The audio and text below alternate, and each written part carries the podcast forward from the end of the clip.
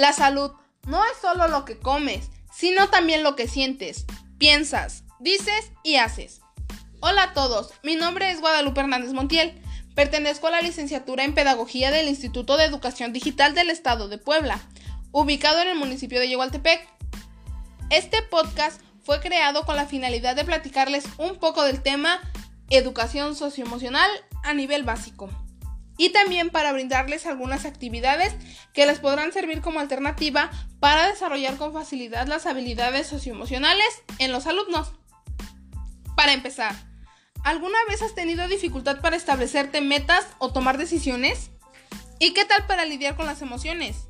¿O para llevarte bien con los demás y sentir empatía hacia ellos? Todas estas son habilidades sociales y emocionales importantes y algunas escuelas se las enseñan de manera explícita a los niños. El aprendizaje socioemocional es el proceso de desarrollar y utilizar habilidades sociales y emocionales. También podrías haber escuchado que lo llaman alfabetización socioemocional.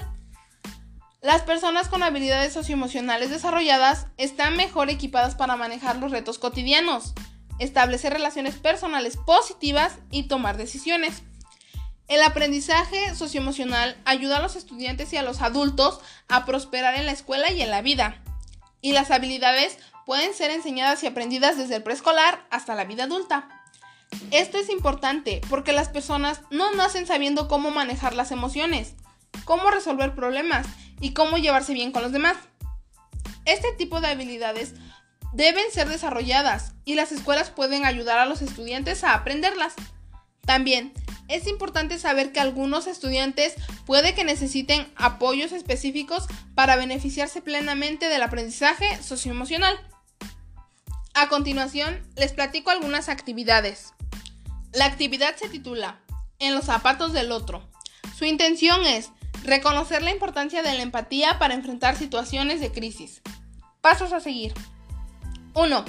Dependiendo de la cantidad de miembros del grupo, Recorten papelitos que tengan escrita una emoción y haga pares de ella misma. Por ejemplo, de alegría, miedo, tristeza, enojo, estrés, ansiedad, dolor, inseguridad, etc.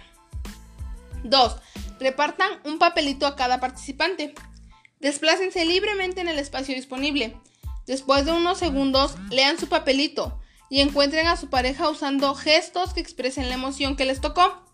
No podrán usar palabras, deben reconocer en el otro la emoción. 3. Una vez que encuentren a su pareja, dediquen 3 minutos para cada uno. Que compartan las situaciones que les llevaron a experimentar esa emoción. Al conversar, escuchen al otro, mantengan contacto visual, eviten interrumpir, no hagan juicios, intenten comprender las circunstancias del otro. 4. Cambien de pareja. Intercambien con su nuevo compañero el papelito con la emoción que les tocó inicialmente y conversen cómo vivieron esta emoción y qué aprendieron. 5. Realicen cambio de pareja y repitan la misma dinámica. 6. Formen un círculo y comenten de manera voluntaria. ¿Fue fácil o difícil compartir sus emociones y sentimientos? ¿Qué sintieron al escuchar las experiencias de sus compañeros? ¿Qué importancia tiene la empatía? 7. Dialoguen lo siguiente. ¿Cómo podrían mostrar empatía hacia las circunstancias de la vida de los demás? ¿Cómo fortalecer nuestras capacidades para comprender las situaciones del otro y para brindarle apoyo? La siguiente actividad está titulada Autorretrato positivo. Es dirigida a alumnos y padres de familia. Su propósito es fortalecer la autoestima mediante el descubrimiento de las habilidades y fortalezas de nuestro hijo, así como reforzar las conductas positivas. Los materiales son tarjetas en blanco, bien pueden ser hojas recortadas, pluma, dibujos o recortes. El desarrollo de la actividad. 1. En una tarjeta blanca dibuja a su hijo. Ponga imágenes de él o ella haciendo algo positivo. 2. Junto con el niño, hagan una lluvia de ideas para ir encontrando otras habilidades o cualidades. 3. Este ejercicio puede hacerse cada noche como momento familiar con todos los integrantes de la familia. 4. Variación. Se le puede pedir a los integrantes de la familia que dibujen a otro integrante con sus cualidades y así ir favoreciendo la autoestima de todos. La siguiente actividad se titula El frasco de las promesas. Su propósito es ayudar a los niños a disminuir las conductas negativas y establecer compromisos para mejorar la armonía familiar. Materiales. Un recipiente vacío. Puede ser un frasco. Pluma o lápiz. Calcomanías o materiales de decoración que haya en casa. Desarrollo de la actividad. 1. Seleccione un recipiente vacío y decórelo junto con su familia, especificando el propósito de la actividad.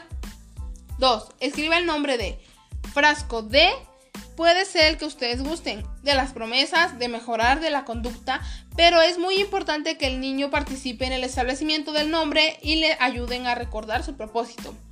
3. Cuando el niño tenga una conducta disruptiva o dificultad para seguir una regla o indicación, puede ser inclusive referente, se propone escribir juntos ideas que lo ayuden a disminuir esas conductas y se guarden en el frasco especial. Por ejemplo, Juanito quiere salir en las tardes al parque, lo cual no puede hacer ahora. Escribir qué actividades puede realizar en casa en vez de ir al parque. Juanito puede dibujar, ver una película, jugar un juego de mesa. Otro ejemplo. Anita pelea mucho con su hermano. En este caso, ella podría irse al patio cuando se sienta enojada, decirle a su mamá, etc. 4. Cuando sienta que va a ocurrir la conducta, aprender a ir y abrir el frasco. Favorecer la toma de acuerdos, respeto a los demás, paciencia, autoconocimiento y autorregulación. Producto. El frasco decorado por toda la familia. Estas son solo algunas de las tantas actividades que apoyan al descubrimiento y reforzamiento de las habilidades socioemocionales. Hoy se sabe que la dimensión emocional del bienestar es fundamental. Una persona puede contar con circunstancias muy favorables, bienes materiales, salud, belleza. Las personas que aman e incluso a un trabajo maravilloso, pero sentirse completamente frustrado y desdichado. Por otro lado, una persona que cuenta con bienestar socioemocional es capaz de atravesar situaciones complejas con una mente en calma, un sentido de propósito claro y un corazón cálido, que le permite ser empático y solidario con los demás. Es así como finalizamos con este episodio y les pido que no se queden solo con lo que acabo de informarles, sino que busquen también información que les sirva para ir moldeándonos como personas. Gracias.